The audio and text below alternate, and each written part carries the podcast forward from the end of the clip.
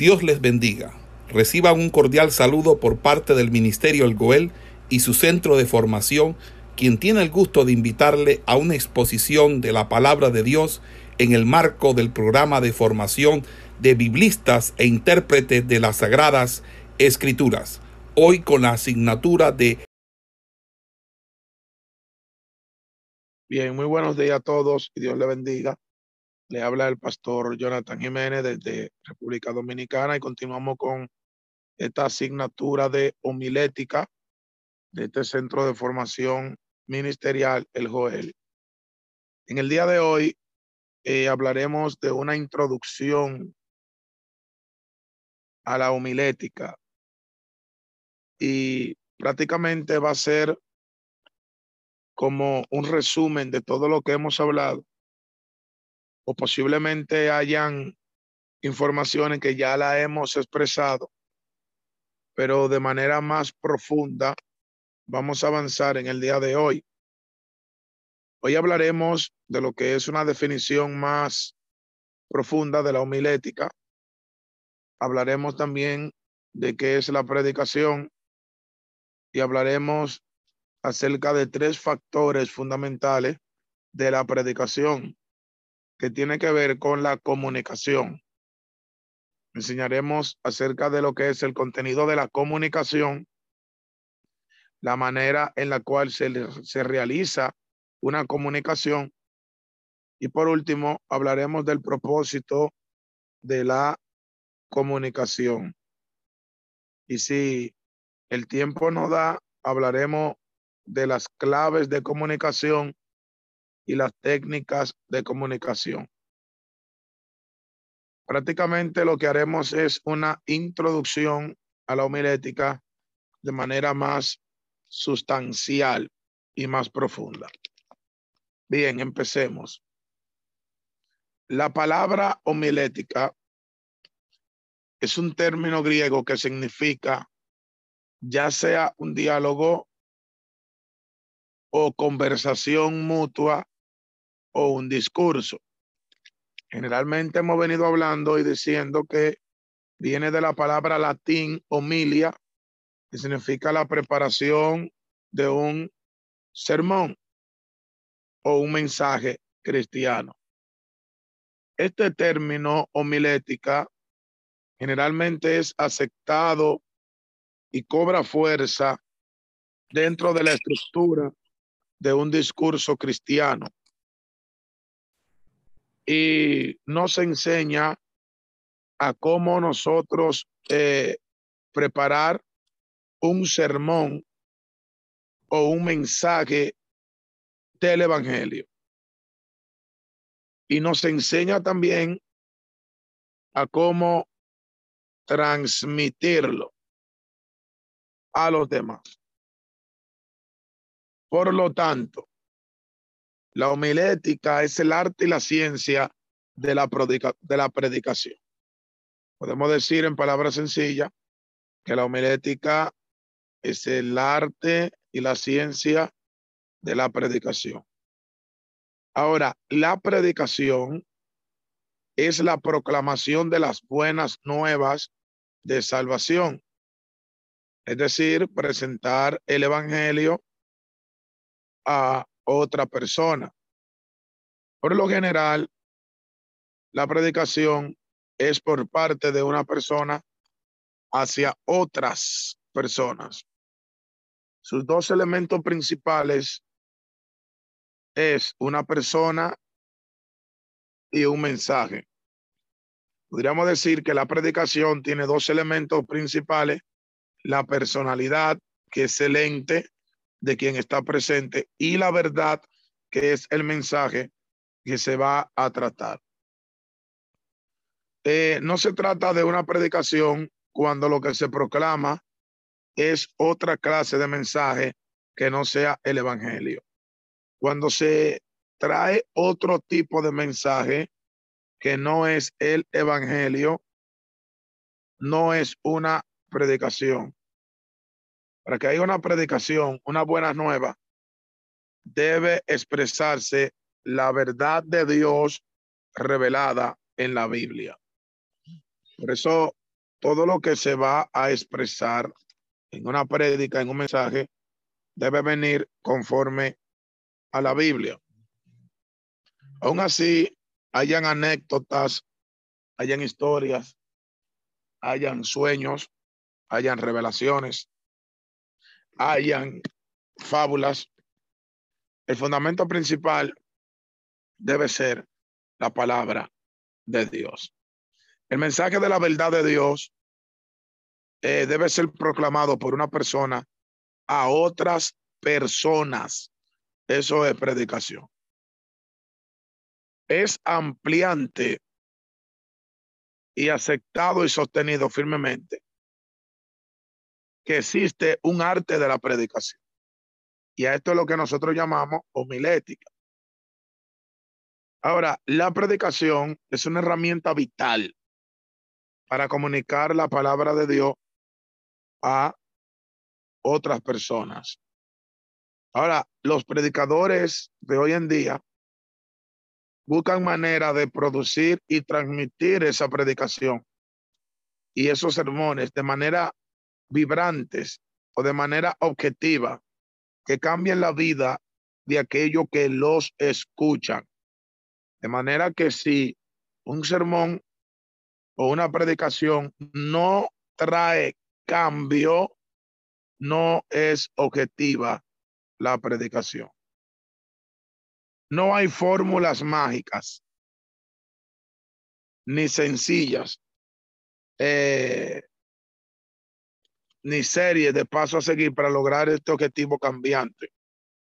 Bueno, este objetivo cambiante se logra por medio a la verdad de Dios. En poca palabra, si nosotros usamos fórmulas, métodos, eh, pasos a seguir, sin la verdad de Dios, sin la verdad del Evangelio, no tendremos el efecto cambiante. Toda predicación debe venir bajo la objetividad de cambiar a las personas. Entonces, no existe ninguna manera de preparar y comunicar el mensaje. Por ende, podremos decir que ningún predicador puede darse el lujo de ser negligente en la búsqueda de alternativa para la preparación y la comunicación de sus sermones. Es decir, que aunque tengamos una verdad de Dios y una revelación de Dios, no podemos ser negligentes, aunque no hay forma para que este objetivo cambiante en la persona se dé a cabo sin la verdad de Dios. Independientemente de todas las preparaciones, de todas las reflexiones, de todos los métodos que se tomen, debe haber una verdad de Dios, un mensaje transmitido de parte del Señor para que traiga esta función cambiante en las personas. Es decir, traer el, eh, traer el arrepentimiento a la persona. O sea, el objeto cambiante, que es el arrepentimiento, viene cuando se transmite la verdad de Dios. Ahora, alguien dijo que la predicación es la comunicación oral de la verdad divina desde un punto de vista encaminado. Encaminado porque alguien lo está transmitiendo o lo está llevando a otra persona. Si nosotros aceptamos esto como una buena definición de lo que es la que la predicación es la comunicación oral de la verdad divina desde un punto de vista encaminado, tendríamos que decir o definir eh, la predicación bajo tres conceptos. O existen tres conceptos que nos ayudan mucho para lo que es eh, una buena comunicación en la predicación. Número uno, debemos conocer el contenido de la comunicación. Número dos, debemos saber la manera en la cual se debe realizar la comunicación. Y número tres, debemos saber el propósito de la comunicación. Ya que cuando se está predicando, lo que hay es un objeto de comunicación. Entonces, si es así, que la comunicación oral de la verdad divina es la predicación, nosotros debemos saber estos conceptos. Número uno, o primer concepto, el contenido de la comunicación. El contenido de la comunicación debe ser la verdad divina. Nosotros no podemos desviar la verdad divina o lo que Dios quiere que se le hable a su pueblo para llenar espacios vacíos de las personas. O sea que el contenido de la comunicación mediante a la predicación debe ser la verdad de Dios, la verdad divina, lo que Dios quiere que se hable a su iglesia. Y esto nos dice sobre qué predicar. Cuando nosotros nos guiamos bajo la verdad de Dios, la verdad divina, esto nos señala a qué paso seguir en la predicación. Cuando hablo de verdad divina, me refiero al mensaje revelado de parte del Señor para un pueblo determinado. Es decir, que no hay predicación si no hay verdad divina o verdad revelada. La predicación se limita a la proclamación y aplicación de la verdad de Dios revelada en su santa palabra, porque no hay verdad de Dios sin un fundamento escritural.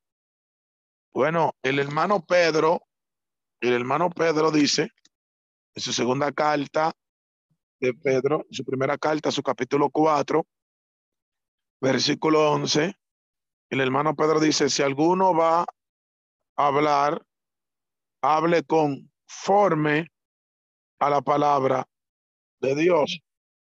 O sea, Pedro lo que está diciendo es que si nosotros vamos a hablar, debemos hablar conforme a la palabra del Señor.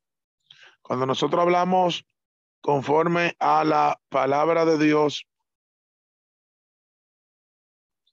nosotros estamos revelando la verdad divina con fundamento. Entonces, nosotros debemos reconocer que predicar no es solamente argumentar textos bíblicos. No es especular o traer hipótesis acerca de la verdad que Dios te ha dado.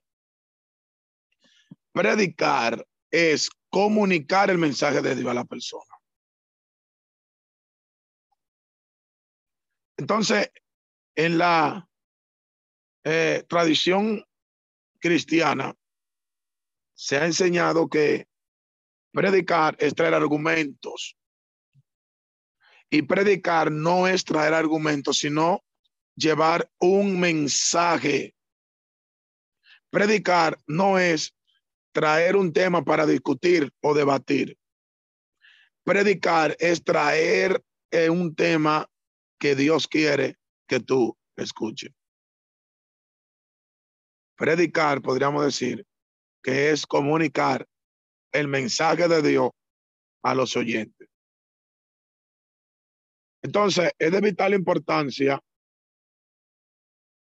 que el predicador entienda que ha sido llamado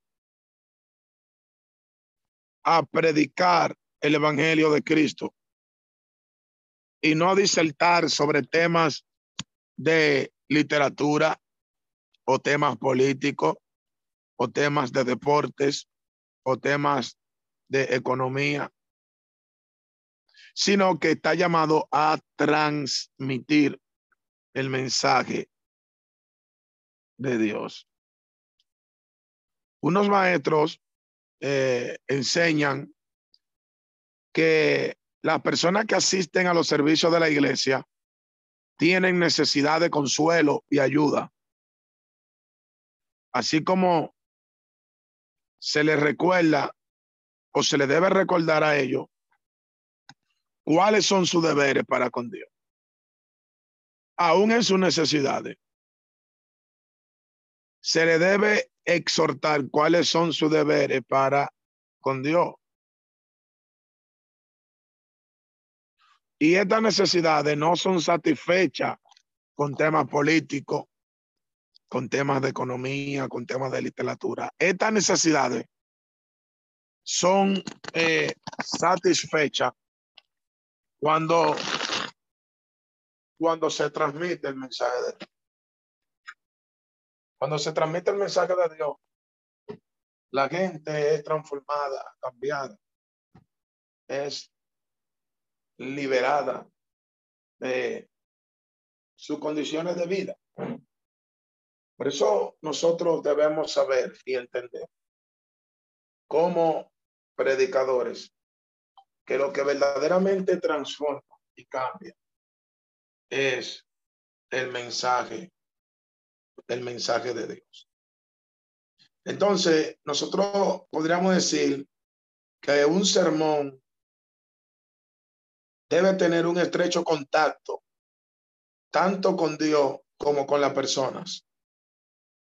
Es decir, que el verdadero predicador debe ser grande, no solamente en lo que habla, no solamente en lo que dice, no solamente en la elocuencia de su predicación o en la grandeza de su conocimiento o en el encanto de su estilo de expresión o en su forma de vestir, si no debe ser grande, bajo la comunicación de la verdad de Dios. Es decir, que todo predicador debe comunicar la palabra de Dios, la verdad de Dios. Este es el propósito fundamental del contenido de la comunicación. La debilidad de muchos sermones y la debilidad de muchas predicaciones radica en un intento de abarcar más de lo que es posible en un tiempo determinado de predicación. Entonces, cuando queremos abarcar más de lo que Dios quiere que se hable y de lo que Dios quiere que se exprese y de lo que Dios quiere que se diga, entonces erradicamos nuestros sermones y nuestra predicación. La autoridad al comunicar el sermón descansa en el hecho de que un predicador es alguien que comunica la palabra de Dios a los oyentes.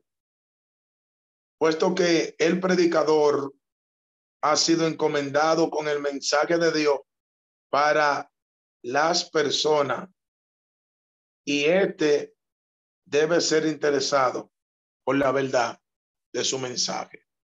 De manera que el predicador debe ser impactado. Primero él y luego los demás. O sea, todo predicador debe ser impactado primero con lo que está hablando de parte del Señor para luego comunicarlo a, a los demás. Es por eso que el apóstol Pablo haciendo referencia eh, de esto, en segunda de Corintios capítulo 2, verso 17, Pablo dice, no somos como muchos que medran falsificando la palabra de Dios, sino que con sinceridad, como de parte de Dios y delante de Dios, así hablamos en Cristo. O sea que lo que está diciendo Pablo es que él habla o ellos hablan de parte de Dios. Y aquí esta expresión, hablar de parte de Dios, hace referencia a que cuando se habla de parte de Dios se está comunicando la palabra del Señor. Entonces, nosotros debemos entender varias cosas. Número uno, es que el púlpito no es un lugar para expresar dudas intelectuales. El púlpito, a la hora de transmitir un mensaje, no es un lugar para yo como predicador expresar mis dudas o mis inquietudes. No, no, no. Número dos, el sermón no debe tratar asunto de especulación o asunto que no se está seguro. Bueno, la razón por la cual el siervo de Dios está en el púlpito es que tiene un mensaje de parte de Dios, de parte del Señor, que debe comunicar a los oyentes, no especular acerca de creencias que no están comprobadas. Número tres, el sermón no debe ser negativo en su carácter. La predicación debe ser positiva. Debe comunicar a los oyentes lo que es verdadero, lo que es real, lo que es cierto, permitiendo que Dios abra los corazones de los oyentes a través del predicador y lo invite a conocer el camino verdadero, que he conocido como el arrepentimiento, o en su terminología hebrea, teshuva, que es decir, arrepentirse. Entonces, la carga del sermón debe ser el perdón de pecados, o el perdón por los pecados. O sea, toda predicación y todo sermón debe ser eh, resumido o debe ser o debe tener un objetivo que es que el corazón del pueblo se vuelva a Dios y que Dios en sus términos lo perdone. Número dos, vamos a hablar ahora de la manera que se realiza la comunicación. Punto número dos cómo se realiza la comunicación. Al comunicar algo verbalmente, como por ejemplo el Evangelio, debe haber una persona que hable y otra persona que escuche. Está, en este caso, un predicador y los oyentes, o un solo que hable y los demás oyen. Si dos personas hablan a la misma vez, no hay una buena comunicación. Debe haber alguien que hable y el otro que escuche. Esos términos se conocen como emisor y receptor. Entonces, nosotros en cuanto a la predicación, vemos pasos o vamos a, a, definirlo en dos, en dos pasos, la manera como se realiza la comunicación Paso número uno, hablaremos del predicador, que es el que habla, o el emisor.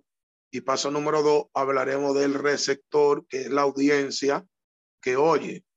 Bien, paso uno, el predicador.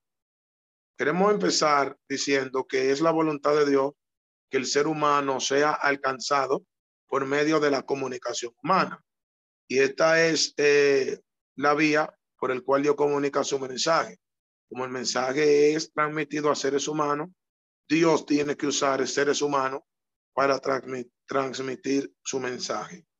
Entonces, el sermón de Pedro en el día de Pentecostés es un buen ejemplo eh, y, y para nosotros, porque Pedro le mostró a la iglesia la manera en la que el mensaje del cielo habría de alcanzar el corazón de la persona.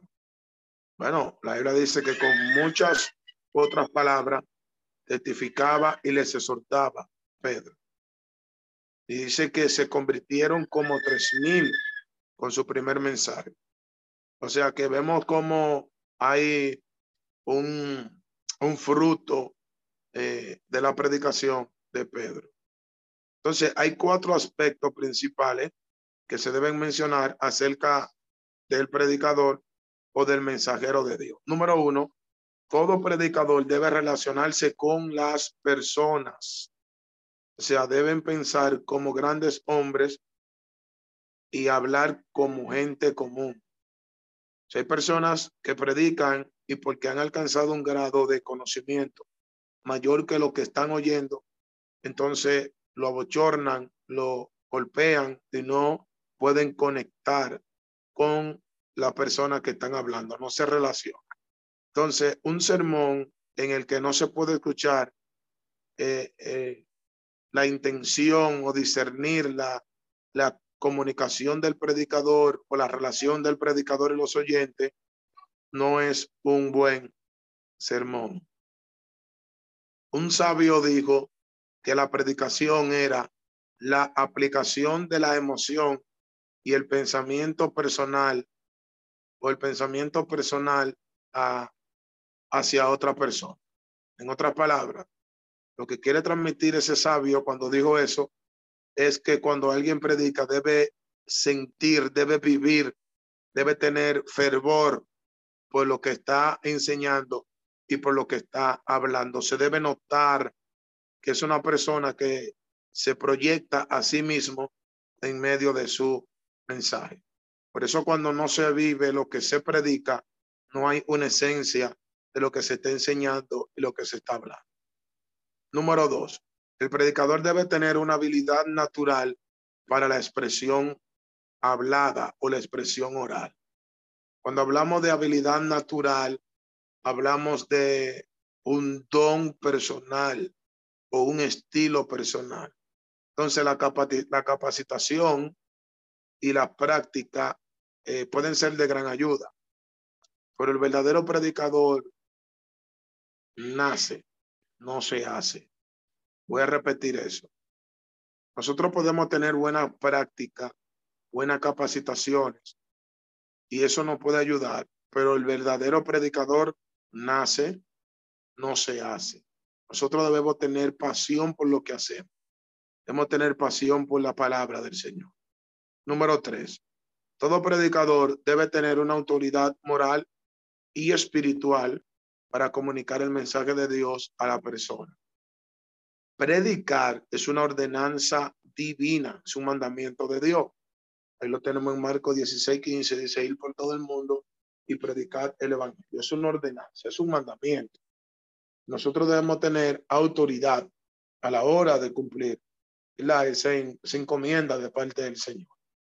Entonces, no hay nada que pueda ocupar el lugar de un carácter consagrado a la predicación. De manera que todo predicador debe tener su tiempo para orar, para la lectura de la palabra, para la investigación de los textos sagrados. Y esto genera en nosotros un carácter consagrado en cuanto a la predicación.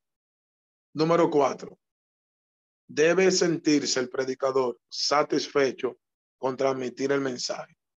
La satisfacción de todo predicador debe ser transmitir el mensaje de Dios. De manera que si alguien que predica busca otro método de satisfacción, no está haciendo la cosa correcta. En el púlpito no debe haber lugar para la ambición personal. No debe haber lugar para el, el egocentrismo. No debe haber lugar para la vanagloria no debe haber lugar para la autoexaltación o la autonombración o la autoalabanza. En el púlpito no debe haber lugar para la preocupación personal del predicador. El predicador debe ocultarse tras su mensaje. Solamente debe presentar el mensaje. Pues la predicación más efectiva consiste no solo en palabras acerca del Señor, sino en palabras del Señor. No es lo mismo palabras acerca de Dios que palabra de Dios. Porque palabras acerca del Señor o palabras acerca de Dios hace referencia a algo argumental. Pero cuando tú hablas palabra de Dios, tú estás trayendo un mensaje directo. Entonces, la tarea más difícil e importante dentro de la disciplina personal del predicador es evitar la búsqueda de él ser protagonista en el mensaje. Y cuando se busca ser protagonista o traer protagonismo en medio de una predicación, nos vamos alejando del verdadero propósito que es presentar a Dios a los oyentes. Bien, hablando de los oyentes o de la audiencia, en este caso son los receptores. debemos entender que a preparar, al preparar el mensaje, en todo momento el predicador debe tener en mente a sus oyentes, saber a quién le va a hablar, saber a qué, a qué tipo de público se va a dirigir. Y al tener en mente quiénes serán sus oyentes, el predicador debe tener un respeto, debe tener un respeto a su audiencia. Por ejemplo, ahí tenemos predicadores que irrespetan a los oyentes. Nosotros podemos hacer que una que otra eh, expresión jocosa para traer quizá un poco de empatía al pueblo, pero en el marco del, del respeto, en el marco del, del respeto. Cuando una congregación no responde al mensaje, el predicador es tentado a culpar a los oyentes y no se culpa a sí mismo. Eso lo hemos visto a diario. Como personas que ofende al pueblo, lo, lo repele de manera contundente, porque el pueblo, en cierto sentido, no, no aceptó el llamado, pero que del mensaje, pero que no acepta el llamado, no depende de, ¿verdad? El predicador, o por así decirlo, del pueblo, sino depende del predicador. O sea, que el pueblo no acepta el llamado, tiene que ver mucho con la manera como el predicador se dirige y de la manera como el predicador introduce sus mensajes. Entonces, la predicación tiene que ver con la, con la religión. Y la religión es algo acerca de lo que las personas quieren escuchar, qué yo debo hacer, qué no debo, qué es pecado, qué no. Por lo tanto, el predicador debe estar consciente de la importancia de su llamado y debe asegurarse de que el problema no haya sido causado por negligencia de él o falta de preparación de dicho predicador. Entonces, cuando ocurren estos problemas en medio de una predicación o en medio de un mensaje, esto lo que trae, eh, esto lo que trae al predicador desilusión. Y si no está bien fundamentado, ataca a los oyentes. Entonces, el predicador debe apelar a la razón cuando está predicando, debe apelar a la imaginación cuando está predicando, y debe apelar al corazón de sus oyentes. Debe apelar al corazón de sus oyentes. El sermón que carece de, la razón, de la imaginación, de hablar al corazón, fallará en disertar el interés de la mayoría de los oyentes. Eh, algunos sabios presentan la predicación perfecta o el, sermón perfecto en las tres P, en la tres P, que es probar, proyectar y persuadir. Probar, proyectar y persuadir. Entonces, estos, eh, estos eh, elementos mencionados nos llevan a nosotros a una buena predicación. Entonces debemos probar el primer mensaje que nosotros vamos a impartir. Luego que lo probamos, que lo vivimos, lo proyectamos. Y luego que lo proyectamos, debemos persuadir a los creyentes a hacer la voluntad de Dios.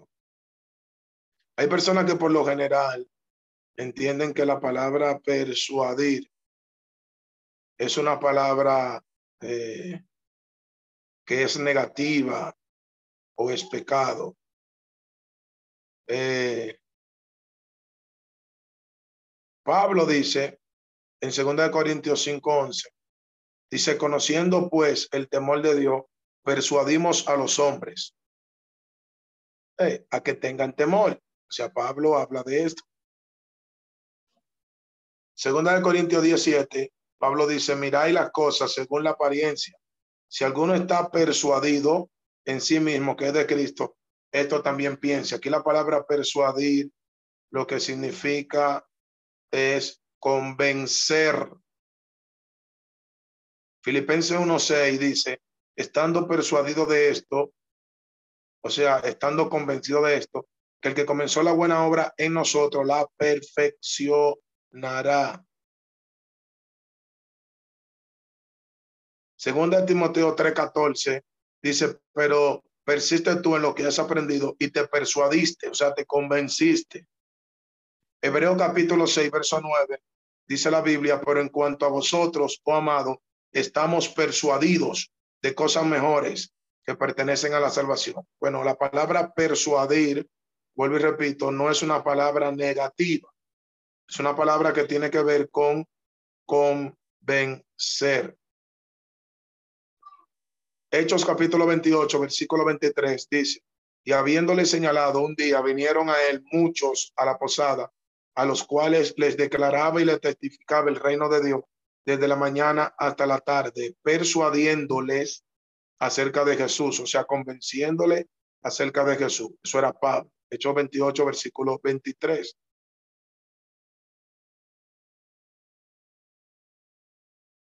Cuando Pablo está eh, predicando, eh, le está predicando a un procónsul, eh, le está predicando a, a una persona de importancia, él le dice, por poco y me persuades a ser cristiano. O sea, que la palabra persuadir no es una palabra negativa ni es una palabra mala. Persuadir significa convencer. Ahora hay personas que convencen a algunos para cosas malas, pero nosotros como predicadores debemos persuadir para cosas buenas. Entonces, este, esta función de la 3P eh, proyectan o enseñan acerca de lo que es un sermón correcto. Las tres P son probar, proyectar y persuadir. Es importante notar que existen obstáculos para que se dé una, eh, para que no se dé una, una comunicación efectiva en el sermón. Y es bueno que nosotros conozcamos estos obstáculos.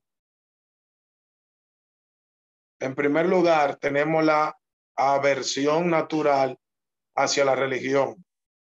Eso, eso nos trae un obstáculo de que por sí eh, la aversión natural hacia la religión puede que si nosotros somos muy religiosos, pues nos enfocamos muchos en lo, en lo relativo a la, a la religiosidad mediante un mensaje, eso puede hacer que los oyentes no puedan adquirir perfectamente el mensaje.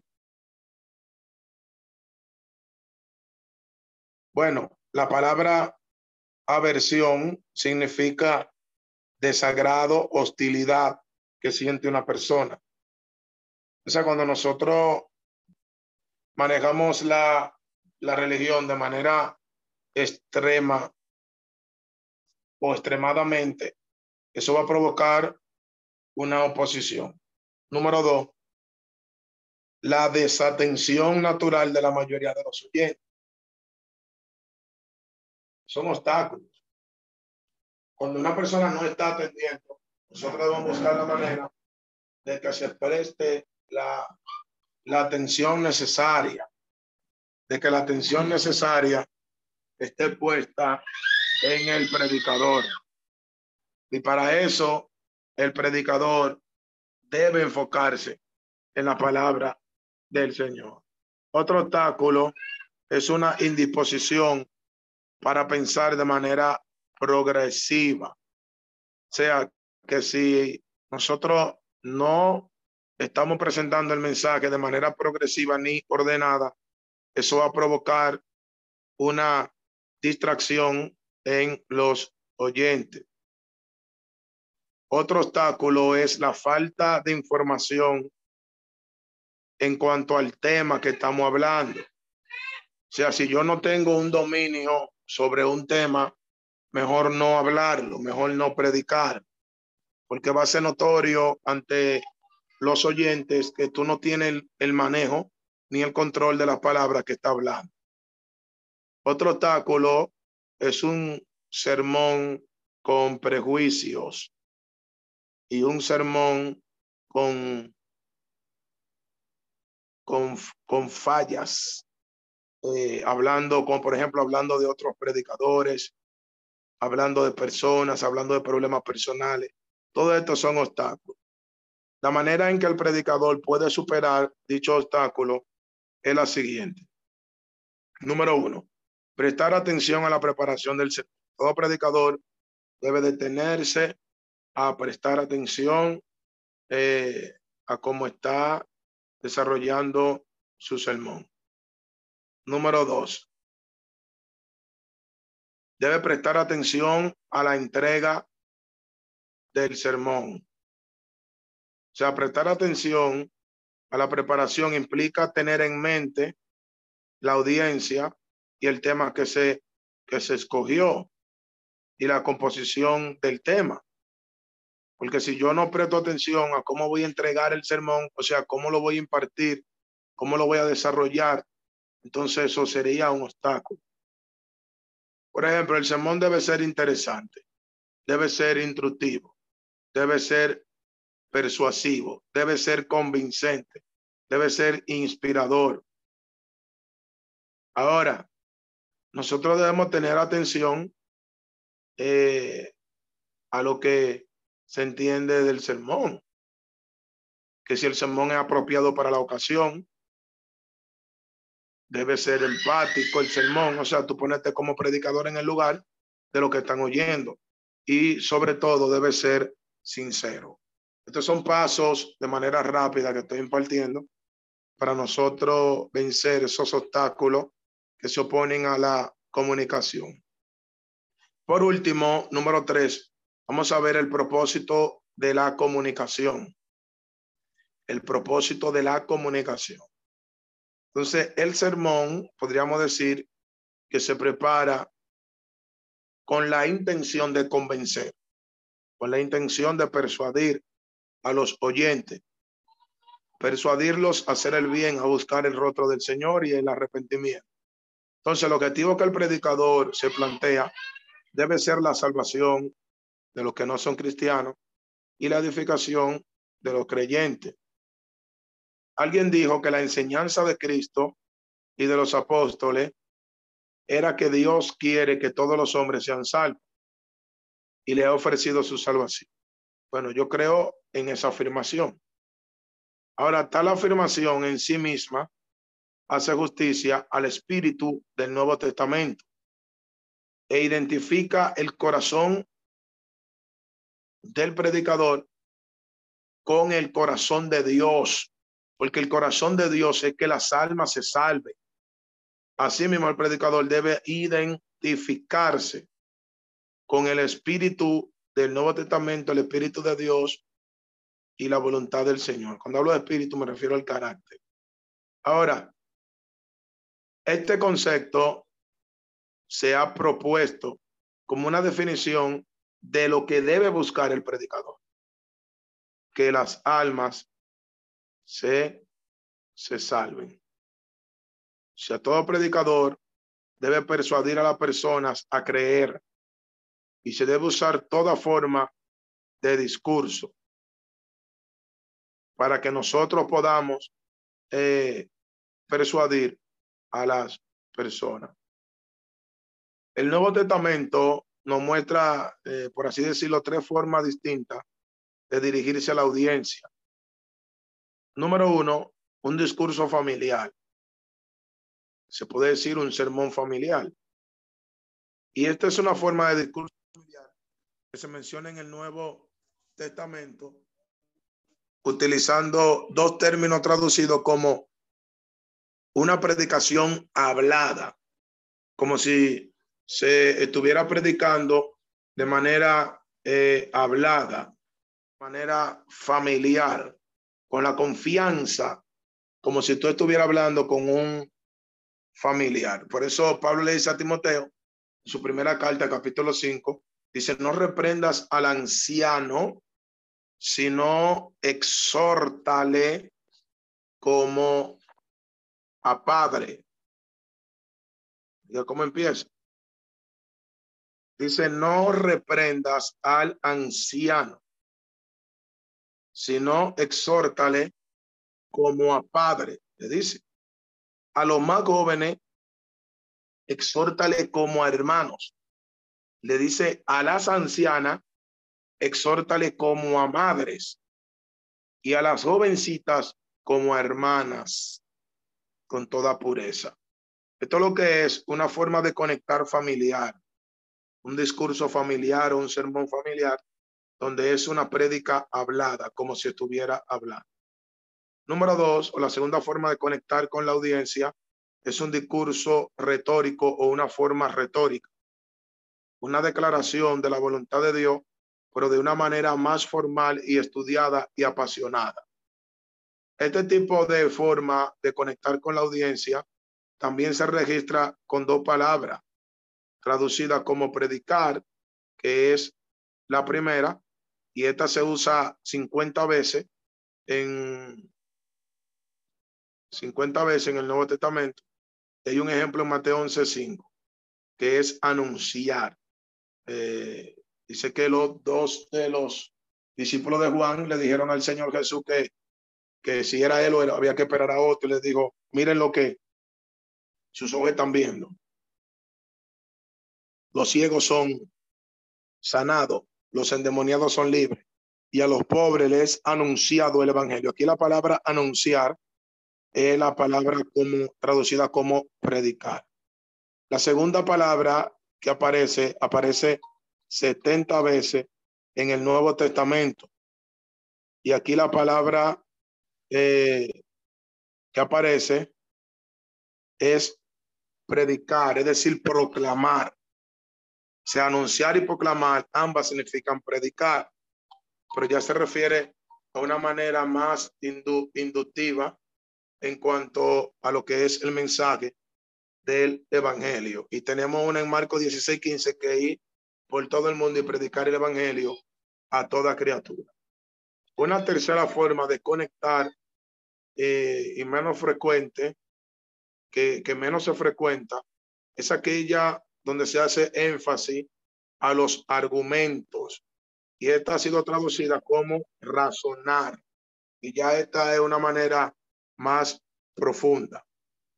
Entonces, nosotros debemos entender que aparte de las palabras que he mencionado para conectar, ya sea una prédica hablada, una prédica anunciada, una prédica proclamada o una prédica argumentada, eh, aparte de esta palabra, nosotros también encontramos términos como enseñar, testificar, implorar, que son como otra forma de conectar con la audiencia.